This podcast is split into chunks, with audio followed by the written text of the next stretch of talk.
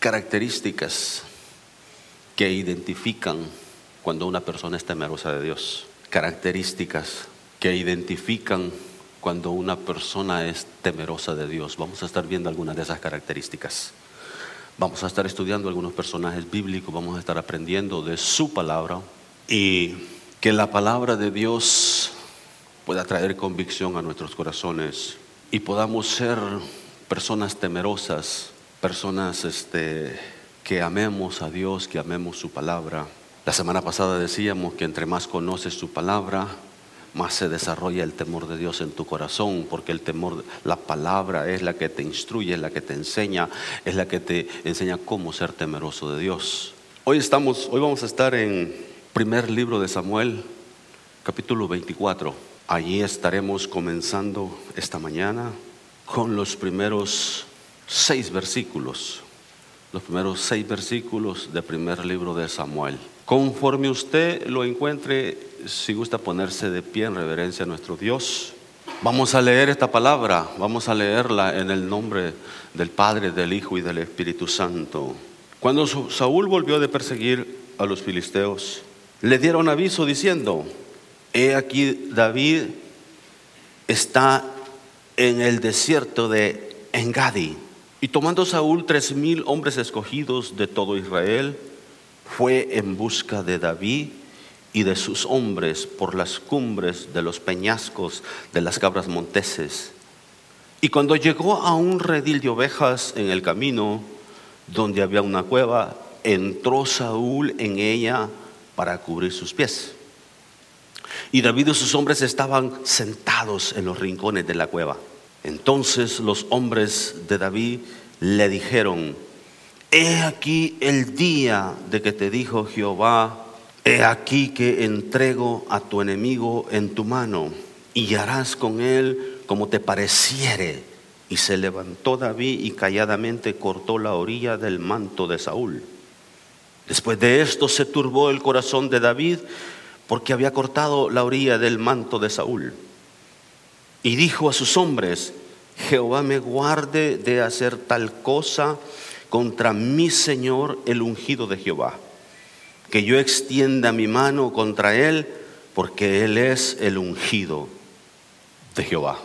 Cuando vemos esta historia en la vida de David, recuérdese que David, David era, era joven aquí, era un jovencito que había sido ungido para ser rey sobre Israel, para reinar sobre Israel. Y, y aquí hay una historia interesante, una historia que, que uno se queda, se queda perplejo, se queda maravillado de la clase de persona que era David. Porque del versículo 4 al 6 describe un escenario que muchos de nosotros entendamos. Saúl tenía ya tiempo persiguiendo a David.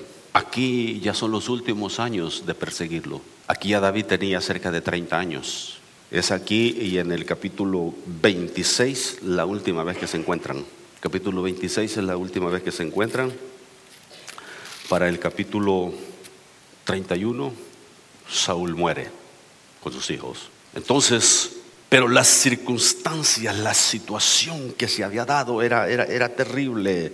El celo, la envidia de, de, Saúl en contra de David era, era terrible, era un odio, un aborrecimiento, una envidia terrible, un deseo de acabar con él. Un deseo de destruirlo y muchas veces lo intentó. Y aquí encontramos un escenario donde cualquiera podía decir, Dios, es más, ahí le, dijeron sus compañeros, le dijeron en el verso 4, entonces los hombres de David le dijeron, he aquí el día que te dijo Jehová, que te dijo Jehová, he aquí te que entrego a tu enemigo en tu mano y harás con él como te pareciere. Y se levantó David y calladamente cortó la orilla del manto. Yo quiero que usted piense por un momento sobre lo que está sucediendo, sobre aquel escenario. David está en la cueva con todos sus hombres de guerra. No sé si aquí ya traía 600 o todavía traía 400 nada más. No examine esos detalles. Pero por un momento él traía 400, ya después traía 600 hombres. Esta cueva era grande. Había espacio para meter toda esa gente. Entonces está siendo perseguido por tres mil hombres. Y de repente, mientras ellos se esconden ahí lo más calladito posible, entra Saúl a la cueva. Entra Saúl, dice, para cubrir sus pies. Cuando usted estudia un poquito sobre esto, era por sus necesidades fisiológicas. Pero lo dice la palabra de esa forma y no voy a entrar en detalles al respecto.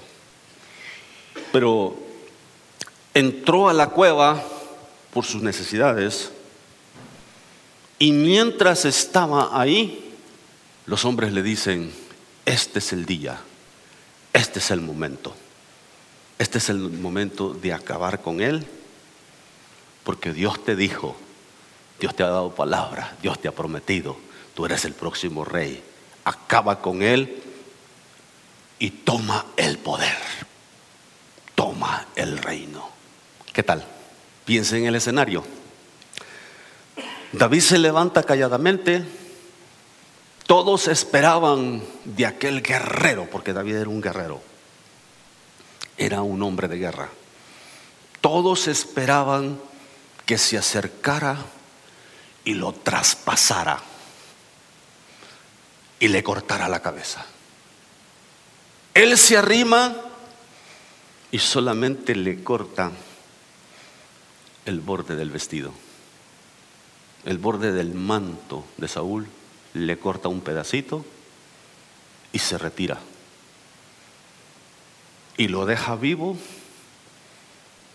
y sale Saúl de la cueva. Primer principio, una de las características de alguien que tiene el temor de Dios no es una persona vengativa no es una persona que está buscando a ver cómo destruye a sus enemigos. El hecho de que se hayan levantado en contra de ti, en contra, se hayan levantado en contra de nosotros, no significa que nosotros tenemos que responder de la misma forma. Se necesita carácter, se necesita este, que el Espíritu Santo esté haciendo un trabajo en nuestro corazón para que en momentos así, cuando te sirven en la mano, en, ¿cómo es que dicen? En bandeja de plata te sirve al enemigo para que lo destruyas. ¿Cómo reaccionamos y cómo respondemos nosotros cuando hay un momento así para tomar venganza? Piensa. Esa persona que te ha hecho la vida imposible. Esa persona que parece que te tiene de encargo. Esa persona que en el trabajo no te deja en paz. Esa persona que, que siempre está píquele y píquele y píquele por ahí. ¿Sí? Y de repente te lo sirven así en bandeja de plata. Lo único que tienes que hacer es y acabas con, con esa persona. O la metes en problemas. O haces destrozos. ¿Cómo es tu corazón en un caso así? David muestra esas características de un hombre temeroso de Dios, de un hombre que no buscaba venganza, de un hombre que no estaba ambicioso de poder y dominio.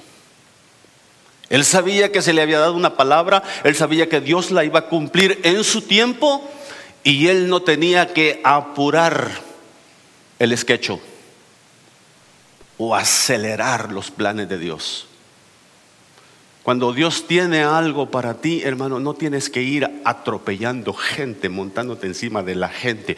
Dios te lleva y te ubica en el lugar que Él tiene para ti. No tienes que pasar encima de los que te aborrecen o te desprecian. Deja que Dios haga justicia. Deja que Dios se encargue de tus enemigos. Deja que Dios se encargue de tus críticos. Deja que Él tome venganza y no tienes que hacerlo tú. manifiesta el carácter de un hijo de Dios, manifiesta las características de una mujer o de un hombre temeroso de Dios.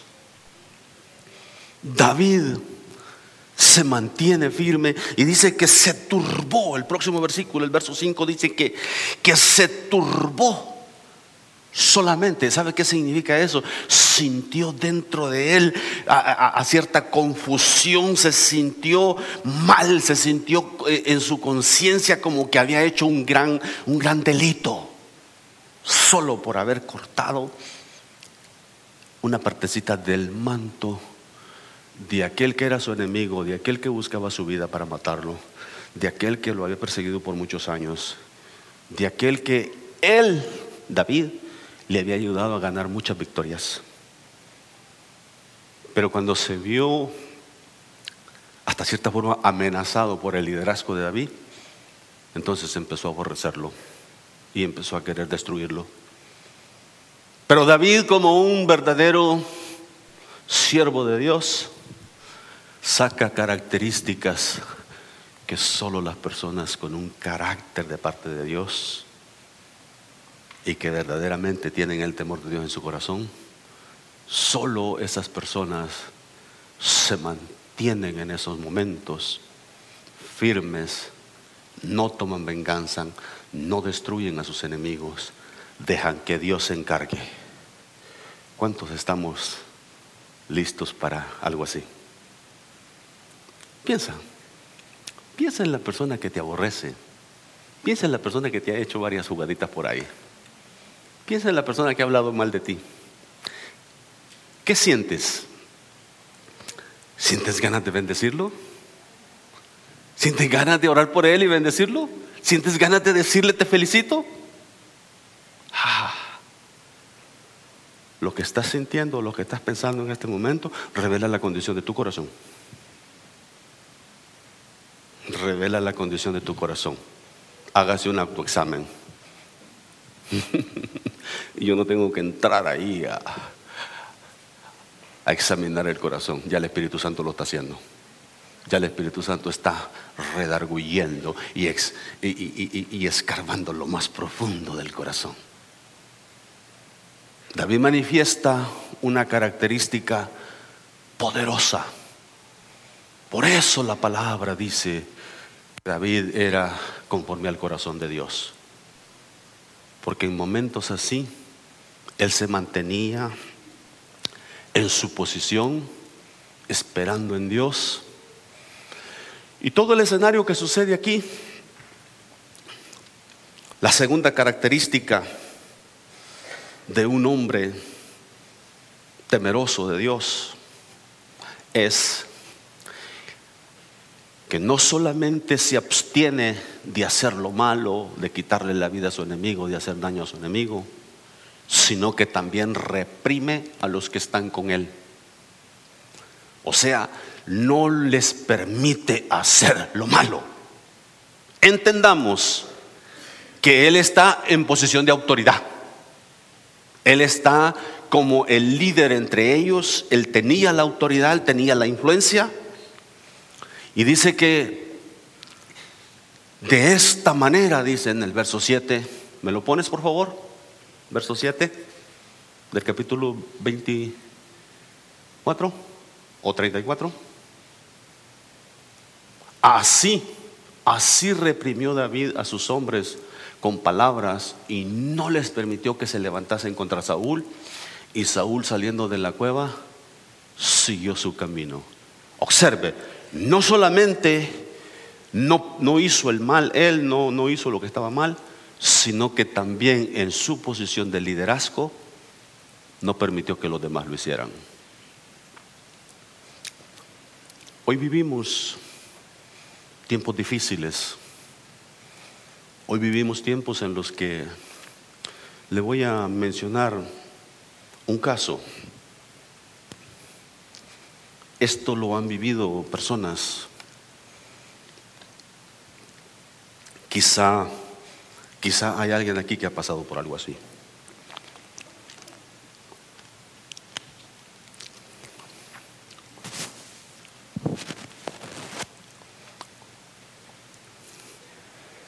¿Qué haría usted?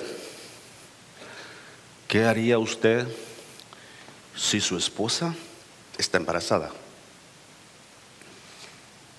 Y le dicen los doctores con la tecnología que ahora tienen y la ciencia y todo, que el niño no está bien, que el niño va a nacer un poco mal,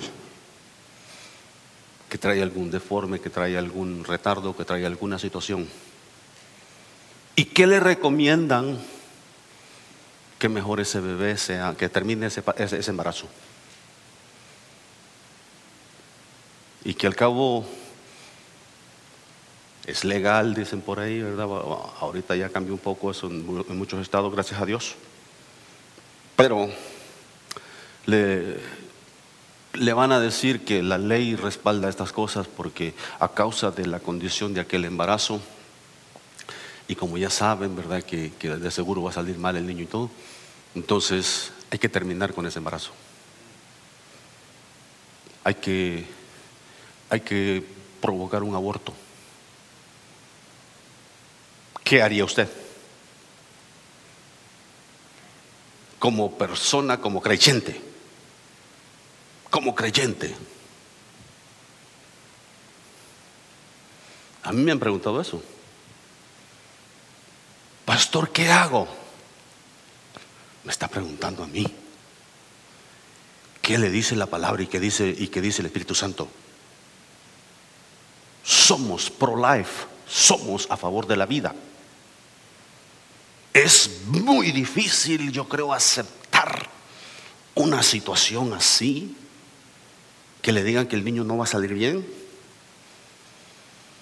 Pero hay casos, muchos de los casos, que ven las cosas de esta manera y han decidido tener el bebé y el bebé nace bien.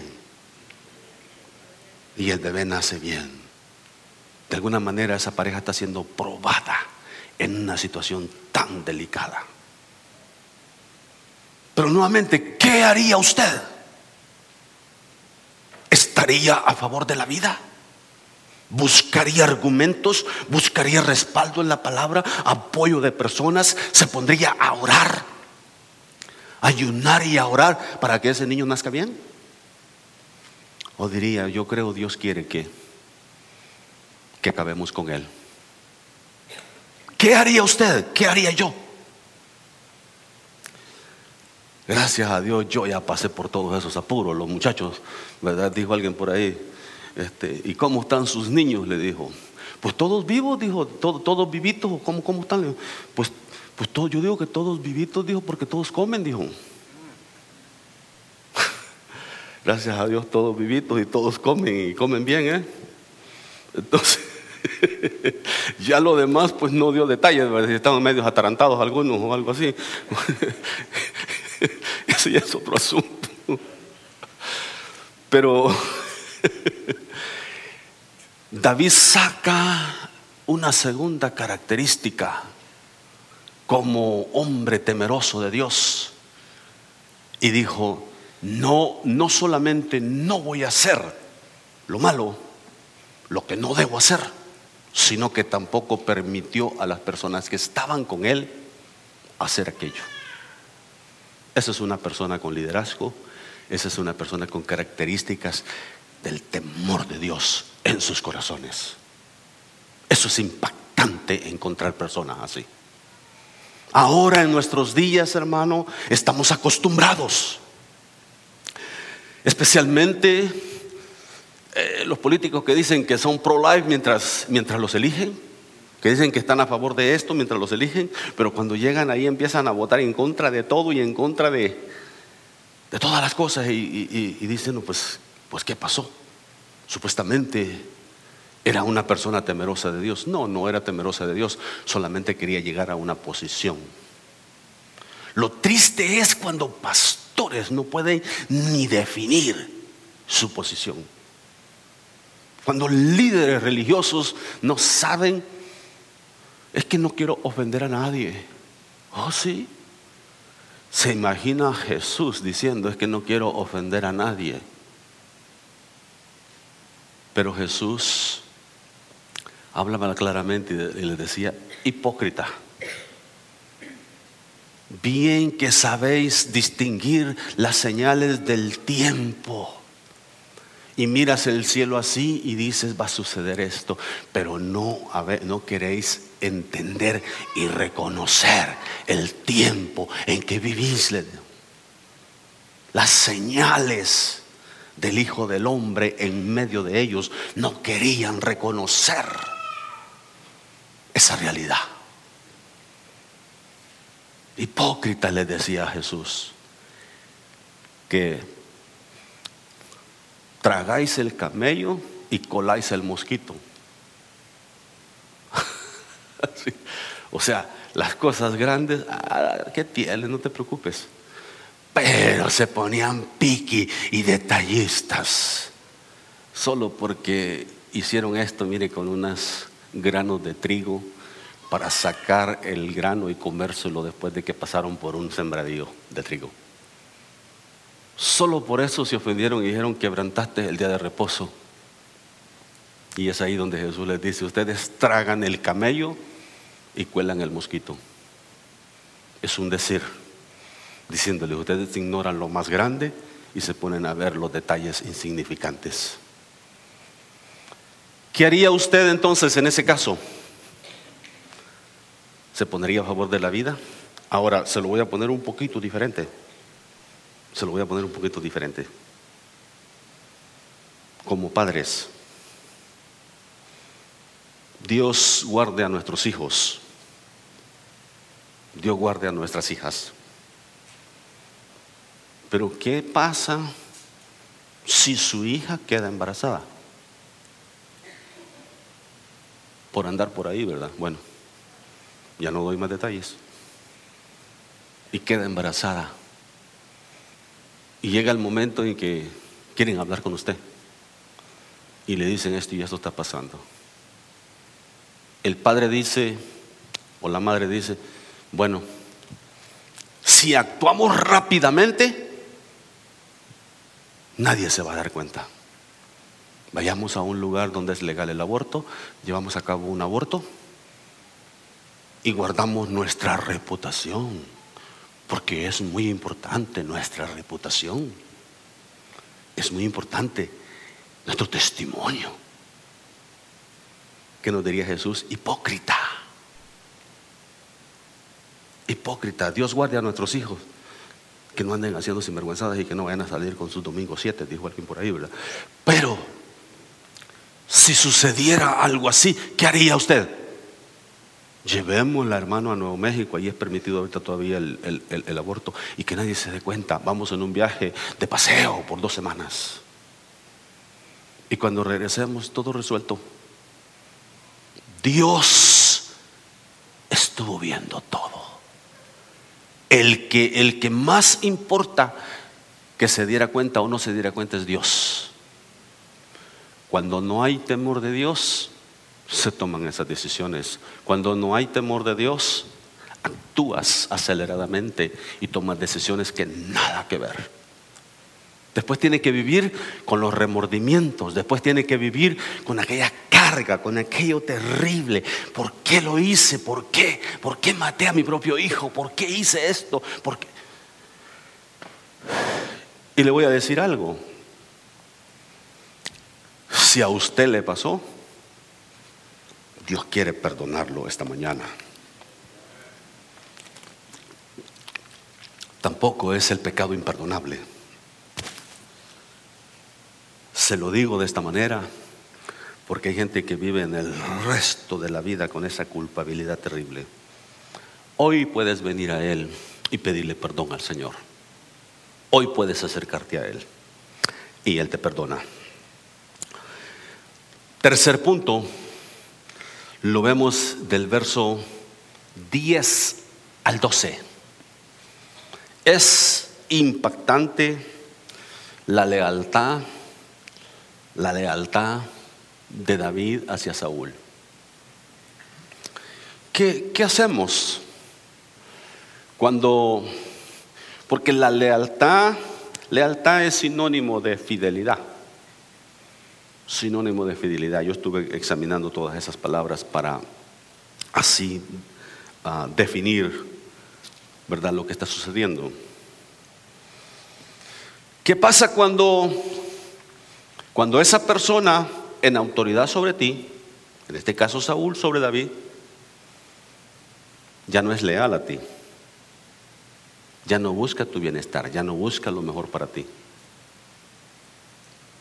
¿Tienes compromiso tú de seguir siendo leal a esa persona? ¿Es tu responsabilidad seguir siendo leal? ¿Seguir siendo fiel? Se lo voy a poner de otra manera. Conozco un caso.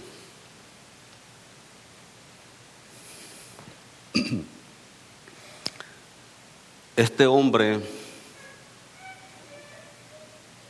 se le ocurrió empezar a ver cosas que no debería ver en el teléfono y a contactar personas que no debería contactar estando casado. Y y usted sabe, las, las investigadoras, ¿verdad? A veces las esposas parecen investigadoras. parecen CIA más que FBI, ¿verdad? Dejó el teléfono por ahí, yo no sé cómo, si le tenía, no tenía clave o cómo estuvo el asunto. Pero yo creo que, que, esas cosas no deben de existir entre, entre, entre parejas, hermano, entre matrimonio. Yo creo que, ella debe de saber la clave de mi teléfono, si tiene clave. Amén, dijo uno, amén. Y yo también debo tener la clave del de ella, ¿verdad?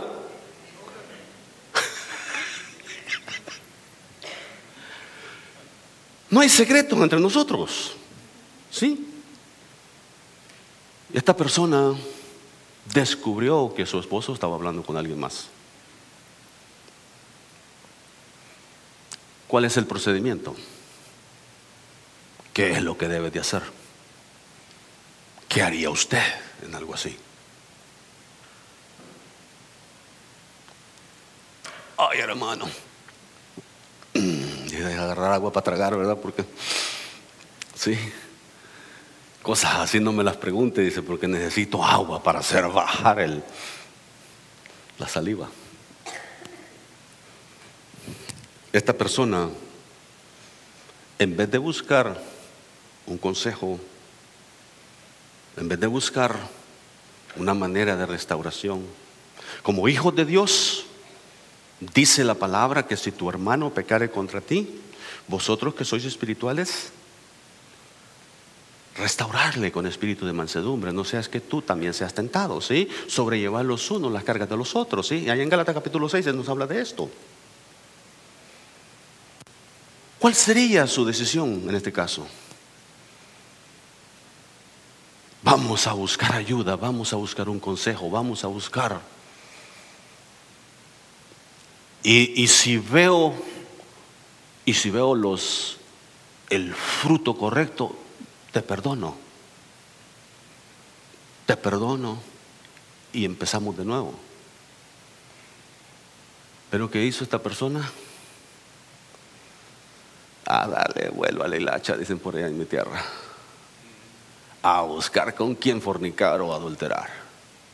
Él ya me fue fiel de esta manera, yo le voy a ser fiel, infiel. Ya me fue infiel de esta manera, ahora yo le voy a ser infiel con todo el que se atraviese por ahí. ¿Qué tal?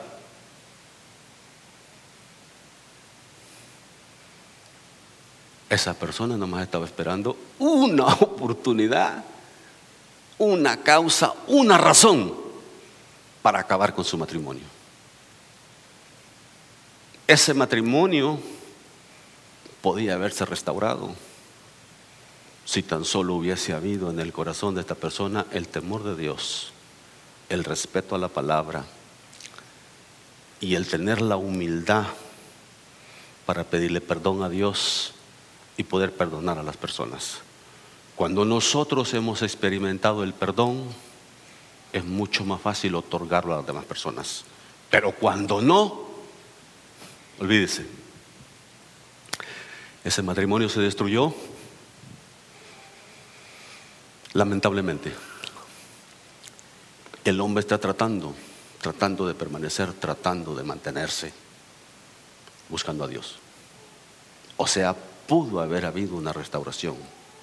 Ahora, ¿qué haría usted? ¿Se mantiene leal, se mantiene fiel a, esa, a su pareja?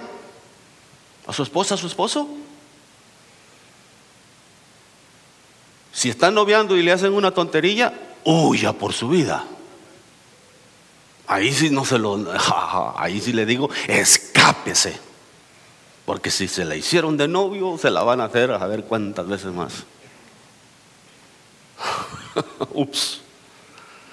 Pero ya casado, creo que hay diferentes grados de ofensa, diferentes maneras, porque hay, casos, historias que yo he escuchado, que yo digo, yo no sé cómo esta mujer ha aguantado tanto, o yo no sé cómo este hombre ha aguantado tanto, cuando examino la, situación. Pero en este caso aquí, David, es impactante, porque él se mantiene leal en contra de la naturaleza, en contra de lo que era lo natural, era, la reacción correcta. Dice el verso 10. ¿Me lo pones allá, por favor? Así se me hace más fácil. Verso 10. He aquí han visto Sí. He aquí han visto hoy tus ojos como Jehová te ha puesto hoy en mis manos en la cueva.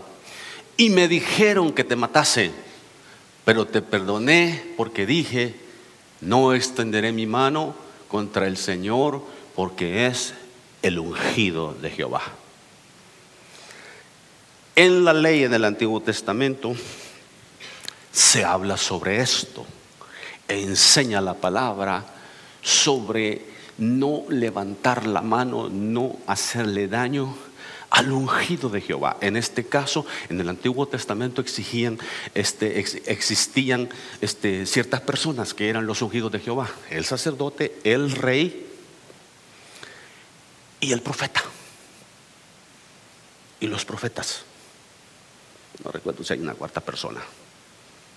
Pero a esas personas el, levantarse en contra de ellos era traer juicio en contra de su vida. En este caso, Saúl era el rey y aunque andaba todo chueco, todo, todo echado a perder, pero David conocía la palabra, conocía que el principio y dice que por eso le decían, mátalo. Le decían, termina con él. Y tomas el reino, y tomas, y, tomas autoridad, y tomas el gobierno de una vez. Mátalo. Pero él dice, no extenderé mi mano en contra del el ungido de Jehová. Es muy delicado esto y yo no voy a hablar de esto como para que ah, se aplique a favor mío.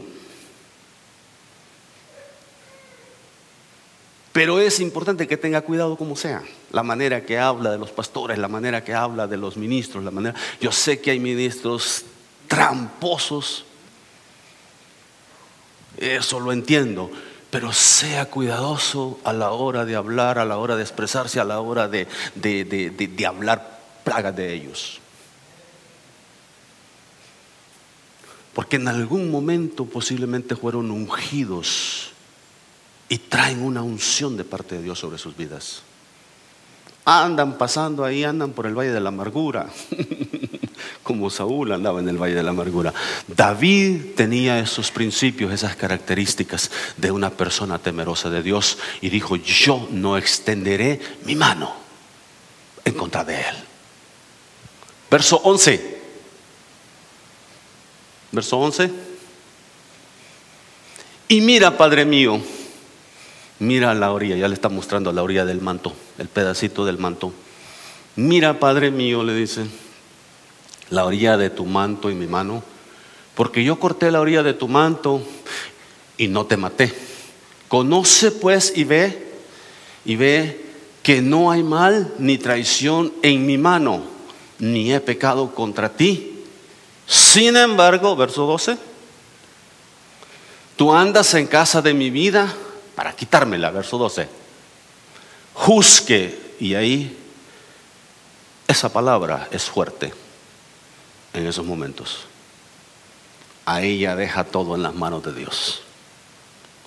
Juzgue Jehová entre tú y yo, véngueme de ti Jehová. Ahí está dejando la venganza a Jehová. Porque mía es la venganza, dice el Señor. Amén. Yo pagaré a cada uno según sea su obra, dice. Hay momentos en que esa es la mejor decisión, dejarle a Dios las cosas y que Dios tome venganza. Amén. No es la opción más fácil, pero si tú tienes el temor de Dios en tu corazón, eres capaz de hacer eso. Amén. Juzgue, véngueme de ti, Jehová, pero mi mano no será contra ti. Estaba decidido, estaba en el camino correcto. ¿Qué hubiéramos hecho nosotros? Ya le puse algunos ejemplos. ¿Qué haríamos nosotros si nos tocara vivir un caso como el de esta pareja que le dije? Ay Señor, la Biblia dice que, que pues si me fue infiel puedo divorciarme, puedo buscarme otra. Le llegó diciendo allá al, un tipo, al, pastor, pastor, le dice, ya andaba con otra, ¿verdad? Ya había dejado la esposa. Pastor, le dice, pero yo todavía, pues queriendo decir que está un poco joven todavía, todavía estoy pollón, le dice. Sí, le dice el pastor, pero usted no se cose ni con el tercer hervor. Estaba viejo, duro, ya, ya, ya, lo mete al juego y no se ablanda por nada. que la sinvergüenzada cuando está en el corazón de la persona es, es bien difícil sacarla de ahí. Pero David manifestó características de un hombre que verdaderamente tenía el temor de Dios en su vida. Verdaderamente, verdaderamente el temor de Dios estaba en su vida. Proverbios 16:6 dice lo siguiente: Con misericordia y verdad se corrige el pecado y con el temor de Jehová los hombres se apartan del mal. Observe esa palabra. Con misericordia y verdad. Sí, vamos a tratar con esa persona con misericordia, examinándonos a nosotros mismos y entendiendo que nosotros también podemos caer en lo mismo. Con misericordia, pero con la verdad. Con la verdad de la palabra con la verdad, lo que está haciendo no está bien. Con la verdad de la palabra, lo que usted está haciendo no está bien, tenemos que enfrentarlo con la verdad. Y la verdad es la palabra de Dios, la verdad es Jesús. Y cuando se confronta de esa manera, hay posibilidades que el temor de Dios llegue al corazón de la persona. Y cuando llega el temor de Dios a la persona, entonces ella se aparta del mal. Yo he visto estos casos y gloria a Dios cuando esto pasa. Pero cuando no, cuando no hace caso la persona, cuando no intenta, cuando no trata, entonces ¿qué hacemos? Hay personas que, que no vale ni la pena perder el tiempo con ellos porque no quieren, ni, ni están pidiendo ayuda, ni quieren ayuda. Entonces son casos un poco perdidos. Lo único que puede hacer uno es orar por misericordia para que recapacite, para que quite la venda de los ojos y pueda recapacitar y entender que necesita hacer cambios en su vida. Amén. Hay otro personaje que quisiera rápidamente, ya para cerrar, mostrarle la manera que él manifestó el temor de Dios. Está en Génesis capítulo 39. Génesis 39. Ya estoy desbaratando aquí los adornos.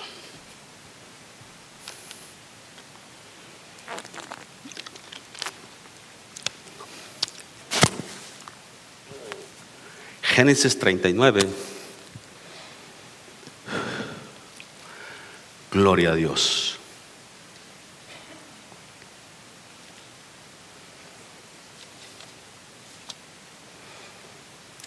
Versos 7 al 12. Aquí encontramos un caso de un joven que había llegado a Egipto como esclavo. Lo vendieron en el mercado, lo compró este hombre y se lo llevó a su casa. Lo puso a trabajar en la casa, lo puso en los quehaceres y todo lo demás.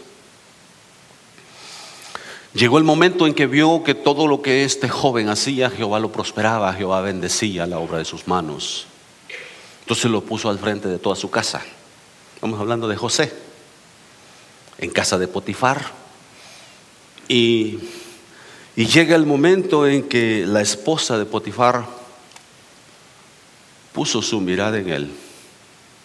Era un joven con todo su vigor, con toda su fuerza. En, esa, en esos años, ¿cómo es que dicen años más? Los años, esos de, que está floreciendo, cuando está en su belleza, en su juventud, en toda su fuerza. ¿Sí? Algunos de nosotros ya nos estamos marchitando, ¿verdad? Ya nos estamos haciendo viejos.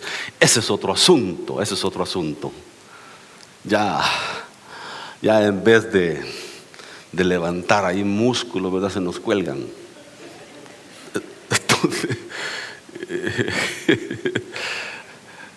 antes tenía, tenía una fuerza increíble para hacer muchas cosas, ahora Ahora me puse a hacer un trabajito ahí en la casa necesario y estaba arreglando un árbol, me subí a arreglarlo, entonces para eso tienes que aprender a subir tu cuerpo. Todo dolorido terminé de los brazos, todo dolorido de, de, subir, de subir mi cuerpo a la próxima rama y hacer todo lo que tenía que hacer. Gracias a Dios todavía tengo un poquito de fuerza para hacer esas cosas, pero no es fácil. José estaba en esos años de, belleza, de vigor, de fuerza. Y esta mujer, sin el temor de Dios, pues lo vio y dijo, tal como me lo recetó el doctor. No, no he escuchado esos términos que dice. y que se empieza a insinuársele y empieza a tratar y a insinuársele y a insinuársele. Observa verso 7. Aconteció después de esto que la mujer de su amo puso sus ojos en José y dijo, duerme conmigo.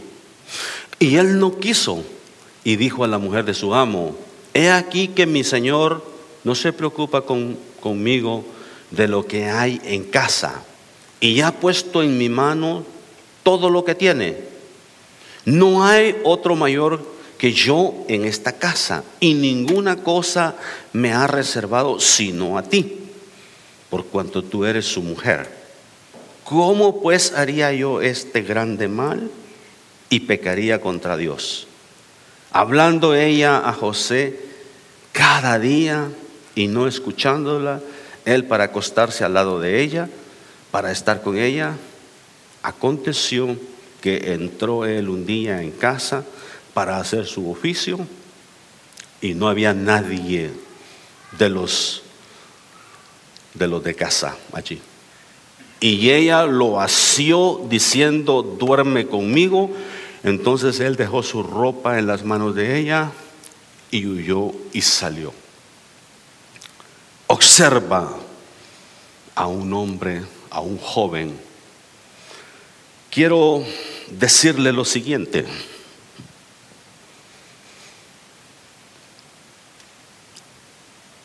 Tomar la decisión que tomó José no era nada fácil. Tomar las decisiones y especialmente en la juventud. Especialmente en esa edad, con todas las hormonas aceleradas y todo lo demás. Con todo este lo que es normal en un joven en esa edad. Con todo y eso, por el temor a Dios que había en él, por ese temor a Dios, él rechazó esta oferta, él rechazó esa situación y escapó por su vida. Eso es impactante. Esas son características de alguien que tiene el verdadero temor de Dios en su corazón, en su vida. Esto, esto no se desarrolla de la noche a la mañana. Yo sé que he estado enseñando principios duros, fuertes estas últimas semanas, pero quiero decirle y no quiero dejarlo frustrado ahí diciendo, Dios, pues cuando yo sería capaz de algo así. Para los que vivimos la juventud perdido sin Dios, pues lejos de huir de una oportunidad, de una situación así, decíamos, este, no habrá otra oportunidad más por ahí. Éramos sinvergüenzas, Dios tuvo misericordia de nosotros. Pero para usted, jovencito, para ustedes, jovencitos, que han nacido en un hogar cristiano, que han nacido en un ambiente diferente, cuídese Aprenda a decir que no, especialmente en esas áreas. Aprenda a decir que no. Porque le va a llegar, tal vez no le va a llegar Brad Pitt, o, ¿verdad? porque algunos sueñan con actores. ¿Sí? Andan soñando ahí con actores y con la Jennifer Lopez. No, hombre, que, quiere perder tiempo con alguien así. Andan, andan ahí perdiendo el tiempo en tonterías. Mire, aprenda mejor cómo guardarse en pureza sexual. Cómo esperar hasta el día del matrimonio. Cómo guardarse para ese día hermoso, para Dios primeramente y para el que va a ser tu esposo. José saca a relucir esa característica que se había desarrollado en él Estamos hablando, de acuerdo a hechos históricos, las mujeres egipcias en ese tiempo no se vestían como ahora, que parecen ninjas. Parecen ninjas cubiertas de todo su rostro. No, eran de las mujeres más sensuales en el mundo. Estamos hablando de la esposa de un oficial importante. Tenía una mujer elegante. No es que ella estaba sin dientes y todo lo demás, sino que verdaderamente tenía el temor de Dios. Verdaderamente sacó a relucir el temor de Dios en su corazón y rechazó la oferta, rechazó la tentación. Cuando el temor de Dios está en tu corazón, aprendes a decir que no. Si tu novio, si tu novio se empieza a insinuar ahí, empieza a querer echar mano ahí, déjame orar por ti, pero está poniendo las manos por otro lado.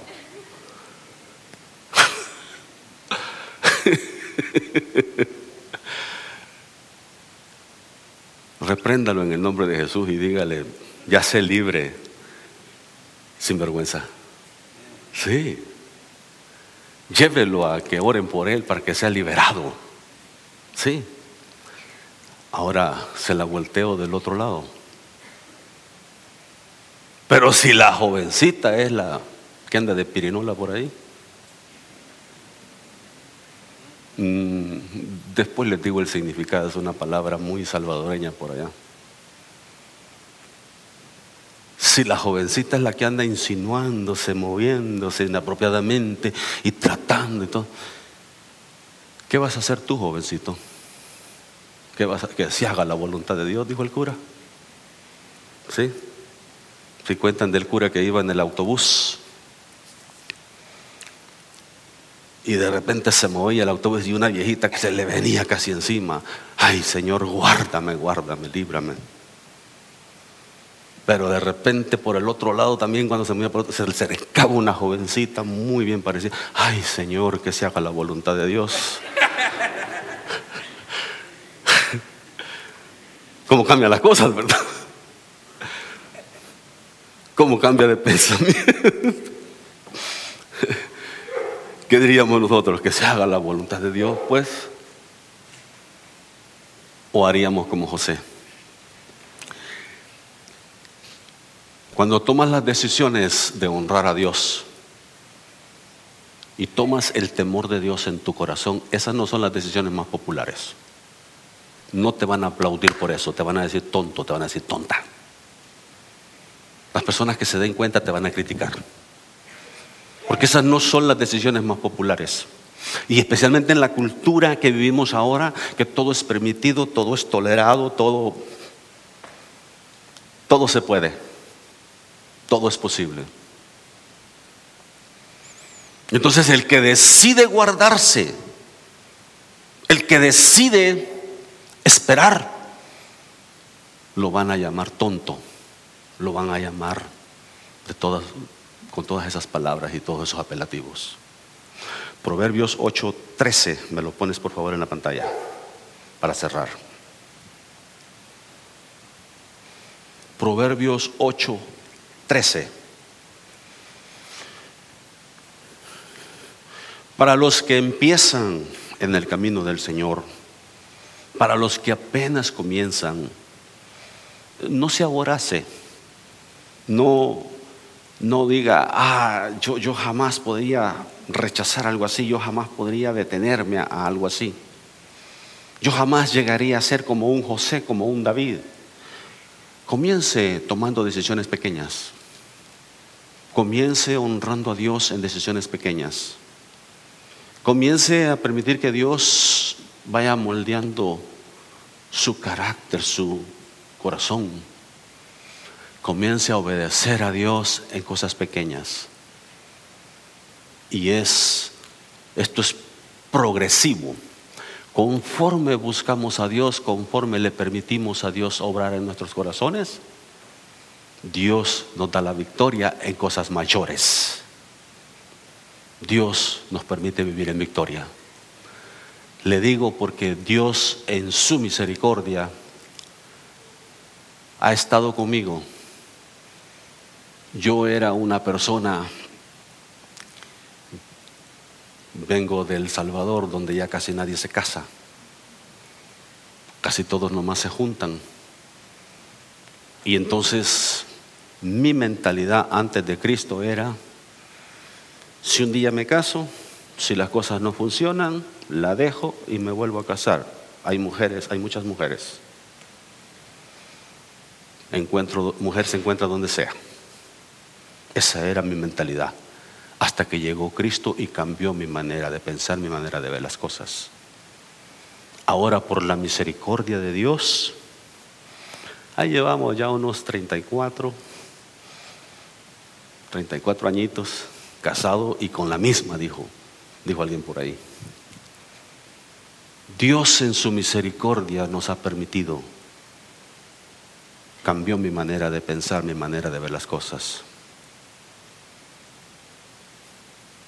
Y nos ha preservado el uno para el otro. Él ha sido grande en misericordia y Él puede hacerlo por ti.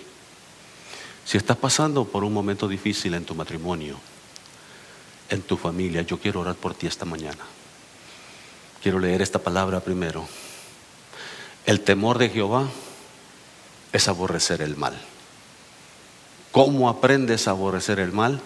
Con el temor de Dios. El principio de la sabiduría es el temor a Jehová. Los insensatos desprecian la sabiduría y la enseñanza. Proverbios 1.7. Ese es el principio de la sabiduría, el temor a Jehová. Comienza con ese principio, comienza y, empieza a dejar que empiece a obrar en tu corazón, en tu vida. Y aquí dice, ah, me lo quitaron nuevamente, que el temor de Jehová es aborrecer el mal. Comienza a ver el pecado como es. El pecado es destructivo, el pecado trae muerte, el pecado es atractivo de repente, pero destruye. Destruye las vidas, destruye los matrimonios, destruye, destruye a las personas. Y por último, si no se arrepiente, lo termina destruyendo, separado de Dios en ese lugar de tormento.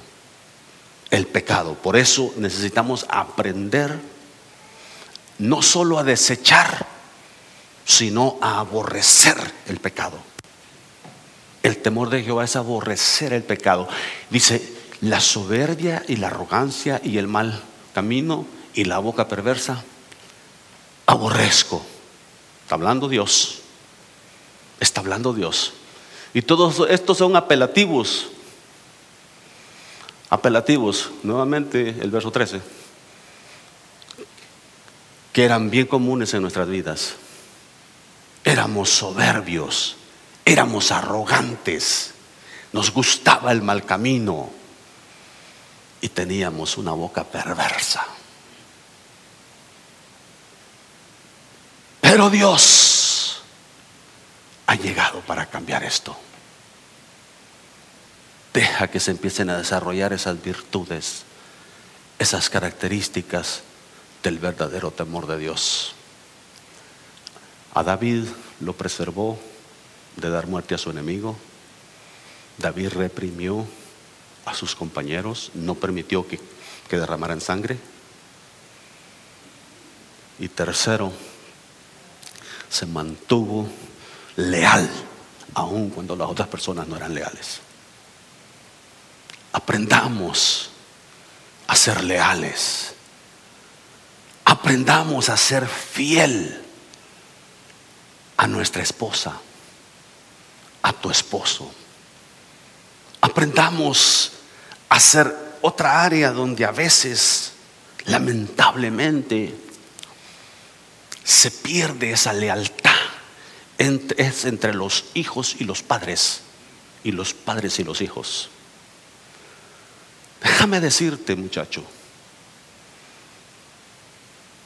tus padres independientemente que no son perfectos, porque no somos perfectos los padres, no somos perfectos, merecen tu respeto, merecen tu lealtad, merecen honra, porque eso dice la palabra.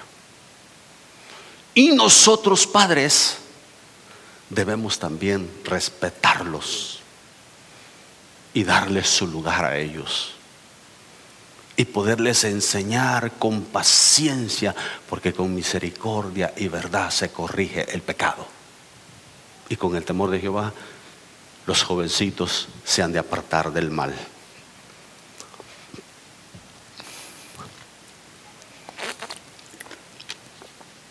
Gloria a Dios. No sé lo que tú estás viviendo. No sé las situaciones que has vivido. Pero es muy importante aprender cada día. Aprender de la palabra, aprender de los demás que de repente nos dan un buen ejemplo. Esas personas que viajaban con David, esos hombres que vinieron a ser los guerreros, de David, los valientes de David. Esas personas no siempre fueron los valientes. Esas personas un día estuvieron, eran los endeudados, eran los de amargado corazón, eran esas personas, eran esas personas que nadie quería nada con ellos. Pero David, como un hombre temeroso de Dios, les enseñó. Les enseñó y los preparó y los capacitó para ser personas temerosas de Dios, para ser guerreros, para ser valientes. Dios quiere levantarte hoy a ti. Quiere levantarte a ti para que seas uno de sus valientes en este tiempo. Dios quiere que tú decidas tomar esta palabra para ti y decirle, Dios, yo quiero desarrollar esas características en mi vida. Yo quiero desarrollar ese carácter, esas virtudes en mi vida. Si estás pasando por alguna situación difícil o si solamente necesitas que ore por ti, vente, póngase de pie.